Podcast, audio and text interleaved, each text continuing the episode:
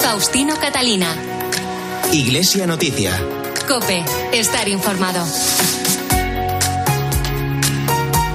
Domingo 4 de septiembre de 2022 son las ocho y media de la mañana y tras conocer las noticias de esta jornada llega el momento de contarles en los próximos minutos los principales asuntos de interés en la información religiosa de estos días, hasta las nueve en que llegará la Santa Misa. Hacemos hoy este informativo en la cadena Cope con Chechu Martínez en el control de sonido, Nacho de Gamón y Manuel Torralba en la producción. Saludos de Faustino Catalina, titulares.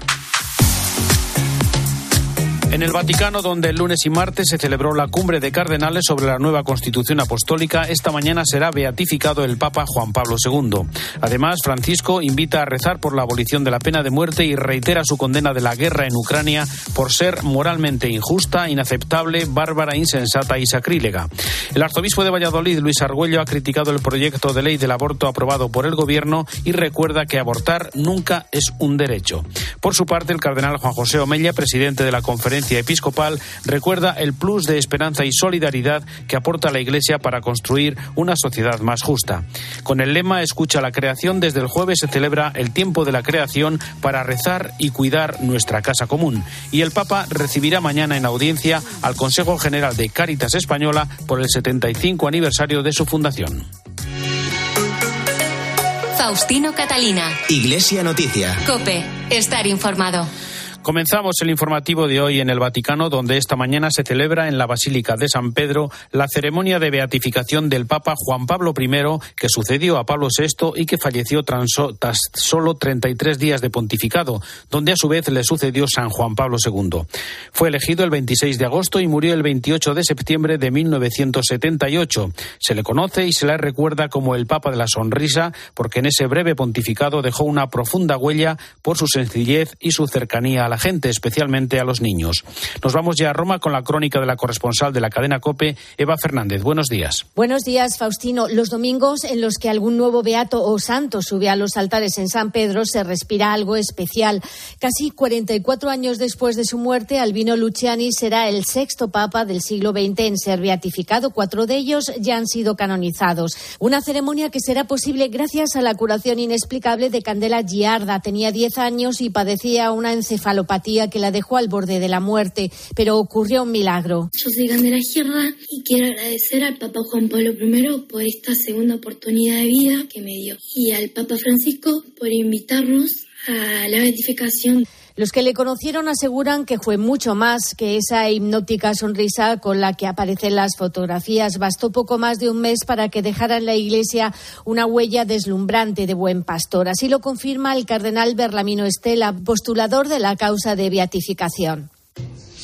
Yo pienso que deja el legado de un pastor humilde, sereno, pobre, que habla a la Iglesia desde una grande autenticidad personal. Es un testimonio de vida que hoy, como siempre, convence.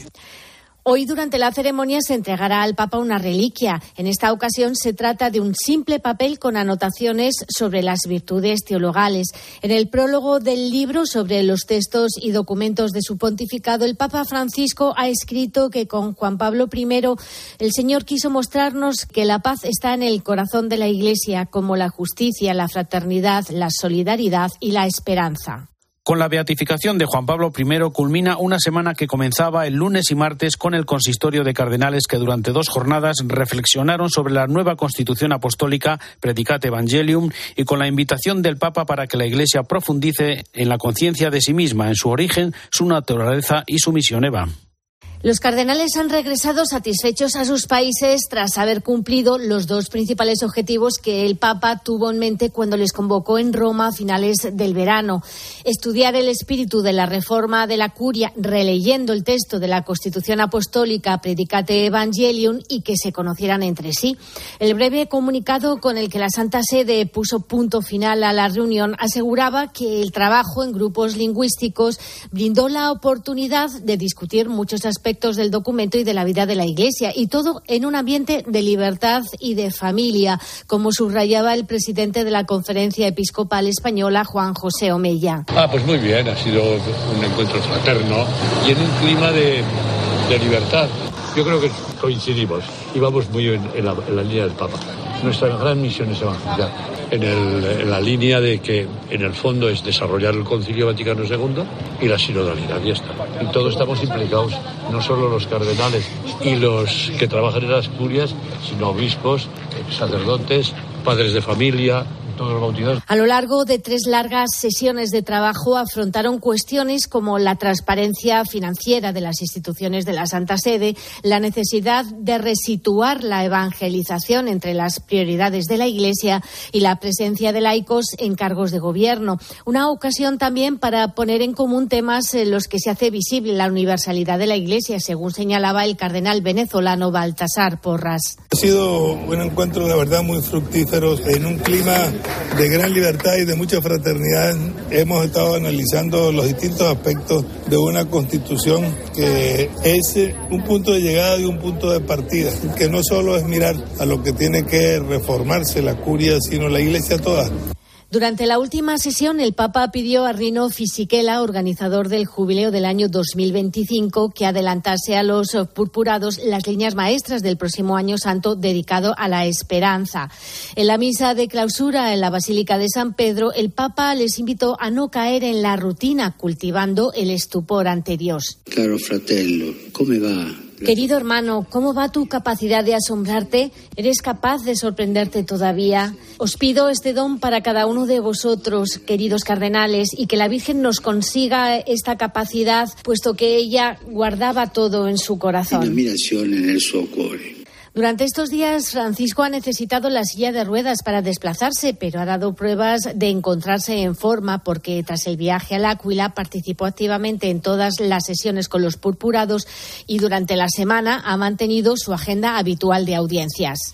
Tras el fallecimiento el martes de Mikhail Gorbachev, el Papa Francisco ha enviado un telegrama en el que recuerda su compromiso con la concordia y la hermandad entre los pueblos en una época de importantes cambios en su país y en el mundo. Es el momento para el comentario desde Roma de Antonio Pelayo. Buenos días.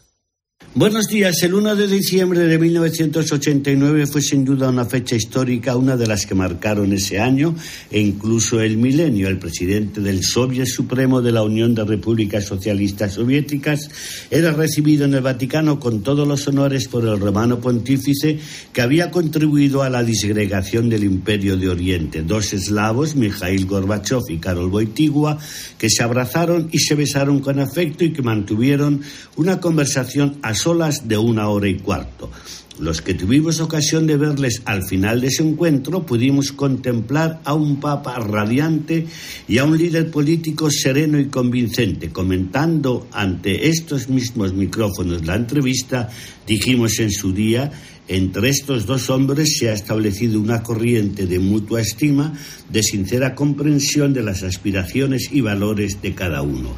El Papa polaco y el dirigente ruso dejaban atrás 70 años de hostilidad, de persecución, de desafíos y abrieron una nueva etapa, algunas de cuyas promesas se han cumplido y otras no, pero que ponían fin a un periodo aciago para los católicos que vivían dentro de las fronteras de la Unión Soviética. En el telegrama de pésame a su hija Irina, Francisco elogia su clarividente tesón en el favor de la concordia y la fraternidad entre los pueblos y califica a Gorbachev como un apreciado hombre de Estado. Él se había definido como un ateo no practicante y confesó que había sido hecho bautizar clandestinamente por su abuela materna en pleno apogeo del estalinismo en un viaje oficial a Finlandia, se le escapó la jaculatoria Gloria a Dios. La historia le colocará en el lugar que le corresponda, pero la Iglesia no dejará nunca de agradecerle haber devuelto la libertad de culto a billones de fieles que vivían en la clandestinidad y sometidos al terror. Desde Roma les ha hablado Antonio Peláez. Gracias, Antonio. En la audiencia general del miércoles, Francisco inició un ciclo de catequesis sobre el discernimiento. Manifestó su preocupación por los episodios de violencia en Irak y pidió oraciones por Ucrania tras el último comunicado eh, de condena de una guerra que el Papa considera moralmente injusta, inaceptable, bárbara, repugnante y sacrílega. Cuéntanos, Eva. En su última audiencia de agosto, el Papa ha escogido para sus próximas catequesis uno de los temas angulares de la espiritualidad de San Ignacio, como es el discernimiento.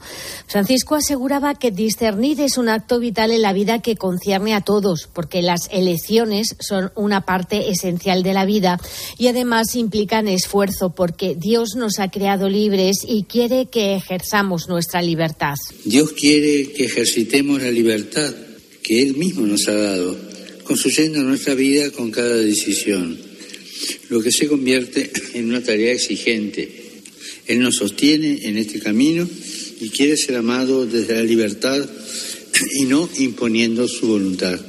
Y como en esta semana se conmemoraba el aniversario del inicio de la Segunda Guerra Mundial, el Papa instó a que la memoria de las experiencias pasadas nos empuje a cultivar la paz en una clara referencia a Ucrania, tal como ha estado realizando desde el inicio de la guerra.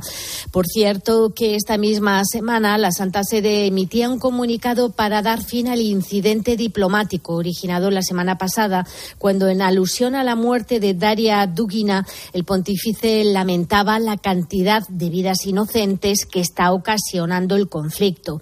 El Vaticano reitera de forma contundente que cuando el Papa se manifiesta sobre Ucrania de ninguna forma asume una posición política y reitera que ha sido siempre muy claro en su condena a una guerra iniciada por Rusia, que como señalabas es moralmente injusta, inaceptable, bárbara, insensata, repugnante y sacrílega. Contundentes calificativos ante los que el embajador de Ucrania ante la Santa Sede, Andriy Yurak, agradeció públicamente el comunicado de la oficina de prensa del Vaticano.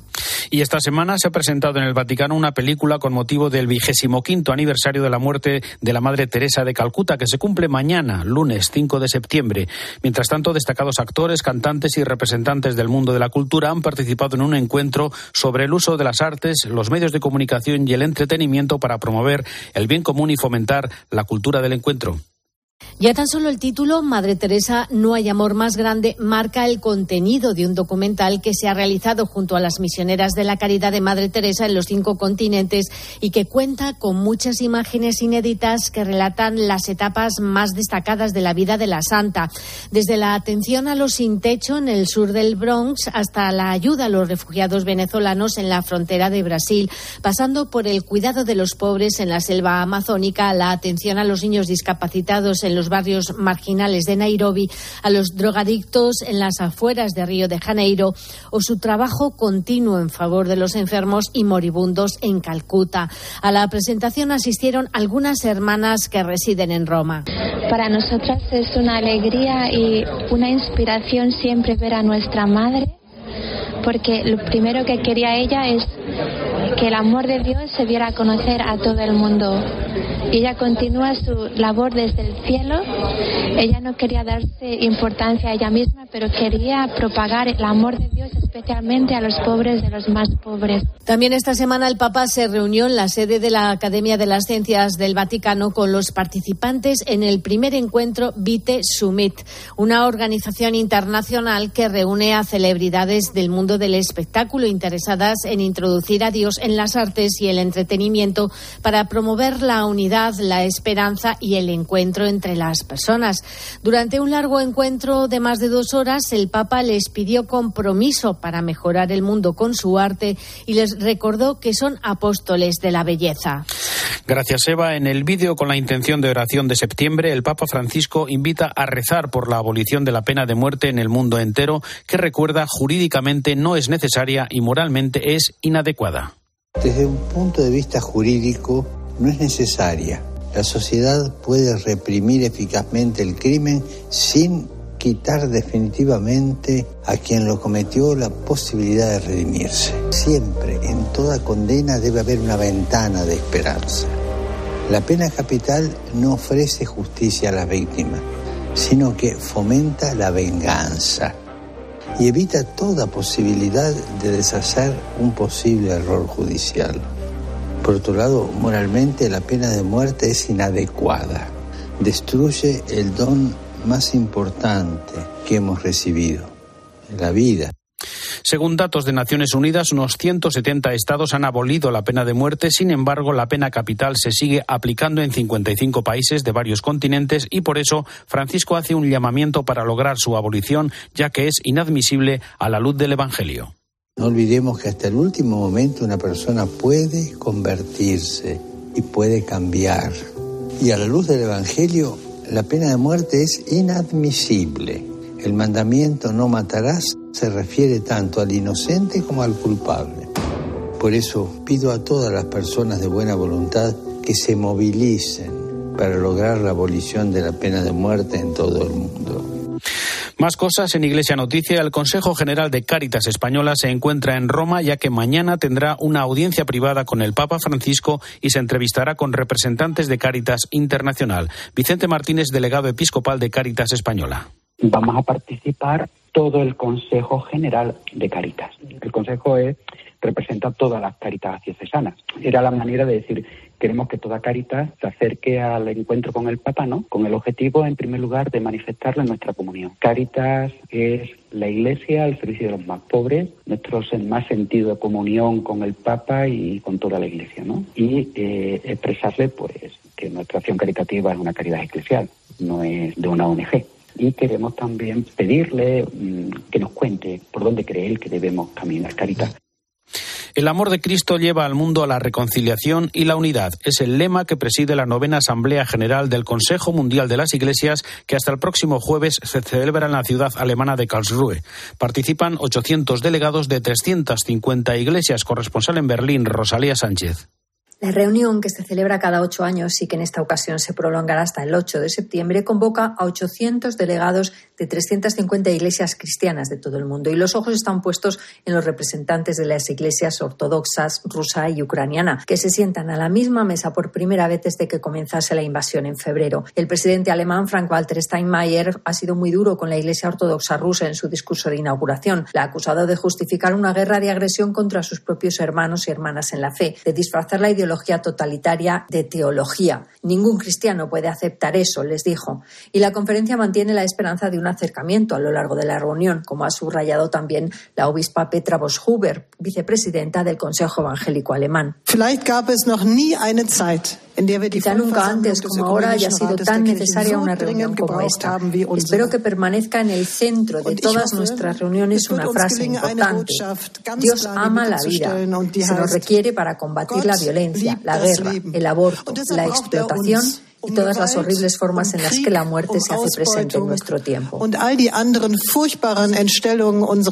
El obispo Georg Betzing, presidente de la Conferencia Episcopal Católica Alemana, ha aprovechado el encuentro para desear que la Iglesia Católica aprenda del diálogo ecuménico que se manifiesta en esta conferencia en su camino hacia una mayor sinodalidad, ha dicho, y una participación más amplia de las bases en la configuración de la vida de la Iglesia.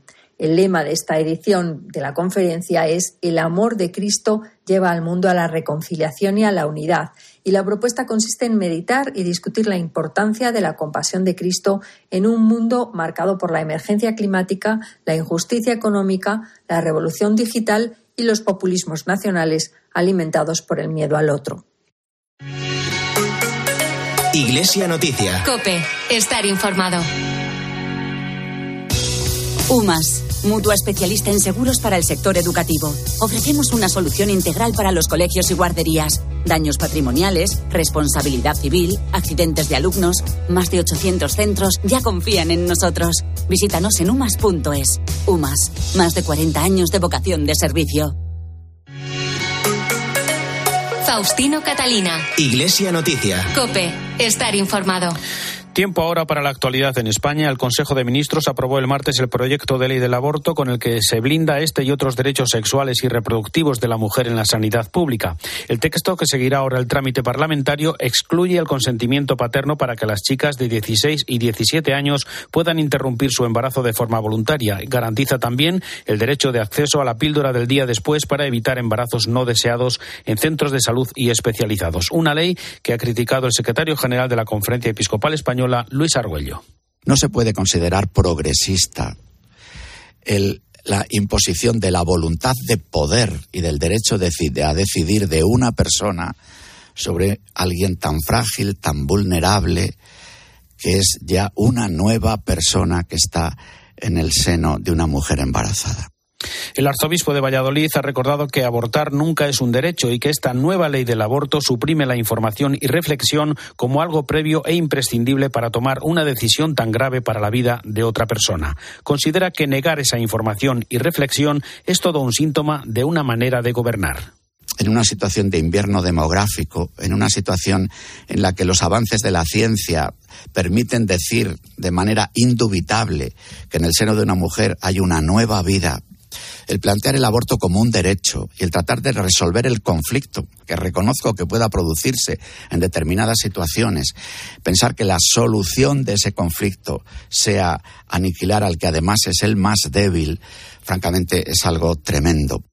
Por su parte, el director de Familia y Derecho a la Vida en la conferencia episcopal, Miguel Garrigós, ha lamentado también que los gobernantes, en lugar de impulsar medidas que incentiven la conciliación familiar y laboral o ayuden a las familias, más aún en el actual contexto de invierno demográfico, legislen contra la natalidad creo que hay que estar más en esta clave positiva de fomentar la paternidad, la maternidad, de ayudas a las familias. Creo que ahí es donde tenemos que poner el empeño realmente. Y me parece que, que sí que tenemos que aprender de otros países, ¿no? Que, en esto nos llevan la delantera, ¿no? De hacer políticas de verdad en favor de la familia, en favor de la vida, ¿no? Eh, ayudar, fomentar, ¿no? Creo que es muy importante, ¿no? Que apoyemos a las familias, que apoyemos para que puedan nacer niños, ¿no? Familias que querrían tener más hijos, pero por su situación económica es inviable, ¿no? Me parece que ahí es donde tenemos que poner el foco. El proyecto Mater que gestiona Caritas Toledo para ayudar a las madres embarazadas que dudan en continuar con su embarazo por circunstancias económicas y sociales ha permitido que 119 niños vieran la vida en sus siete años de existencia. José Melero. Dos años y medio después, la vida de esta peruana residente en Toledo ha dado un giro de 180 grados gracias al proyecto Mater. Cuando entré por internet, pues yo puse, ¿no? Ayudas para personas embarazadas para abortar. Y me salió el proyecto Mater que decía Caritas, Caritas Diocesana, proyecto Mater para sí a la vida. Pues yo iba con otra imaginación que me iban a ayudar pues a abortar y tal, ¿no? Pero fue todo lo contrario, gracias a Dios. Y la verdad, muy bien la directora de este programa que gestiona Caritas Toledo, Carmen Moreno, ha explicado que Proyecto Mater ofrece una ayuda integral a estas mujeres con dificultades. Es un acompañamiento integral pues en el que pues eso pues puede ser pues emocional psicológico recursos económicos pues a lo mejor no pues esa carencia a lo mejor también puede ser un factor que influya a la hora de tomar la decisión no Moreno dice que la mayoría de las que llaman a la puerta del proyecto Mater no lo hacen solo por necesidades económicas, sino porque se han visto abandonadas por su entorno ante su negativa de abortar recursos económicos, eh, pues sí, es verdad que a lo mejor si es el cuarto hijo, pues hay una dificultad, o si tienes que dejar de trabajo porque te echan, pero muchas veces es verdad que tendemos ¿no? a decir, pues es porque no hay recursos económicos, puede darse, pero también es mucho por las presiones sociales. La responsable del proyecto Mater ha lamentado que los gobernantes actuales impulsen medidas que atentan contra la vida en lugar de fomentar ayudas a las familias y a la conciliación. Faustino Catalina. Iglesia Noticia. Cope. Estar informado. Más cosas. El presidente de la conferencia episcopal, el cardenal Juan José Omella, ha destacado en los micrófonos de la cadena COPE, en la linterna de la Iglesia, los principales frutos del consistorio de cardenales del lunes y martes sobre la nueva constitución apostólica Predicate Evangelium.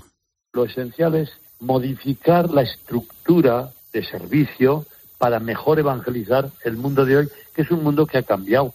Desde que se hizo el Concilio Vaticano II hasta ahora, el mundo ha cambiado mucho. En España ha cambiado muchísimo. De alguna manera, adaptar las estructuras de servicio, como es la curia romana, o como pueden ser también, porque eso es un modelo para las diócesis, en, vistas, adaptarse a, en vistas a mejor evangelizar, a prestar el servicio de transmisión de la buena noticia de Jesús al mundo de hoy.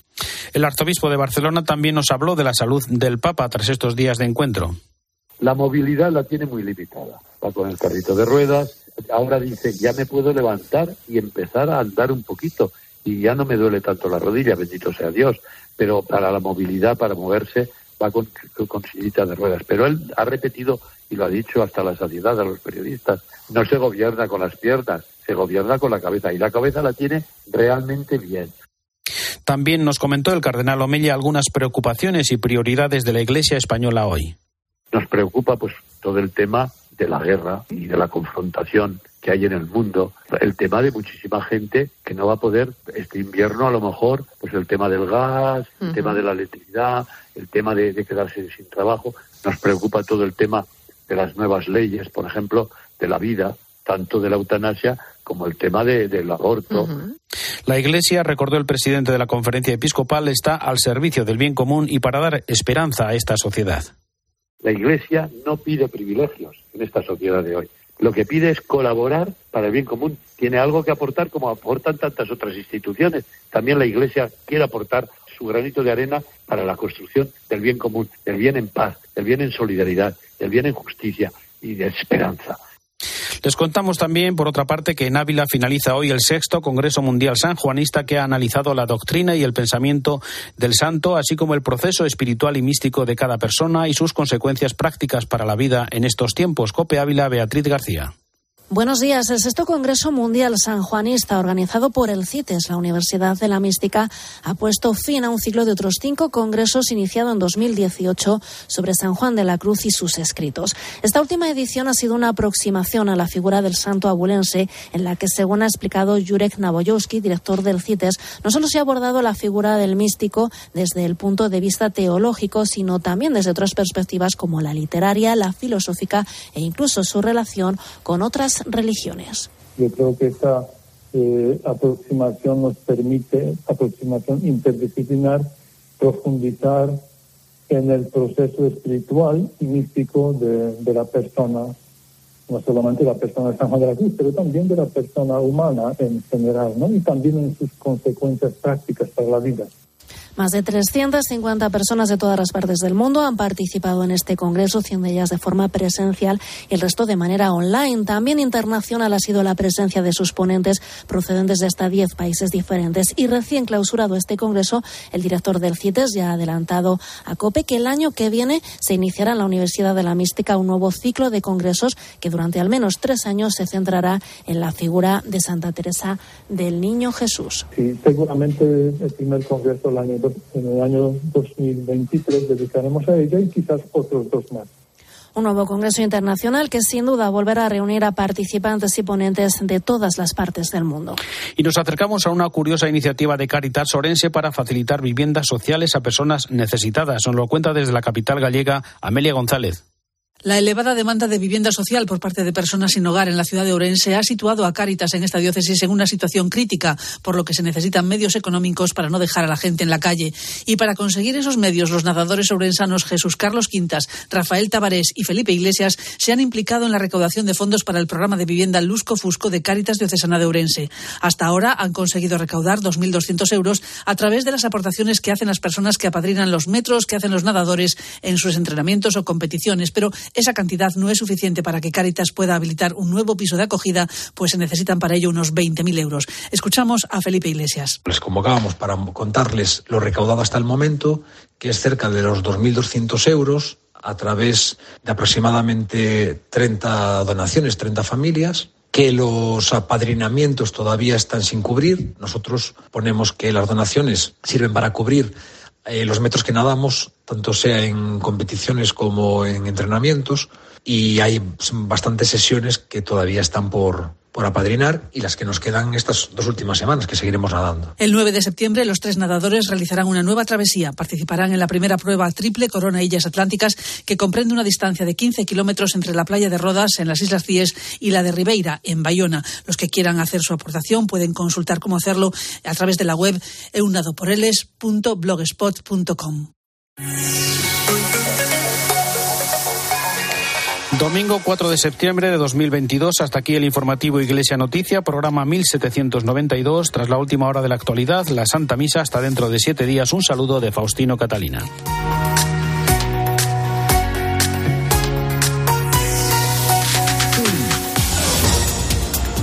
Buenos días. La Unión Europea asegura que está preparada para hacer frente al corte de gas ruso y que las reservas son suficientes. Desde el Kremlin insisten en que el cierre del grifo a Europa se debe a problemas técnicos, versión a la que Bruselas sigue sin dar credibilidad.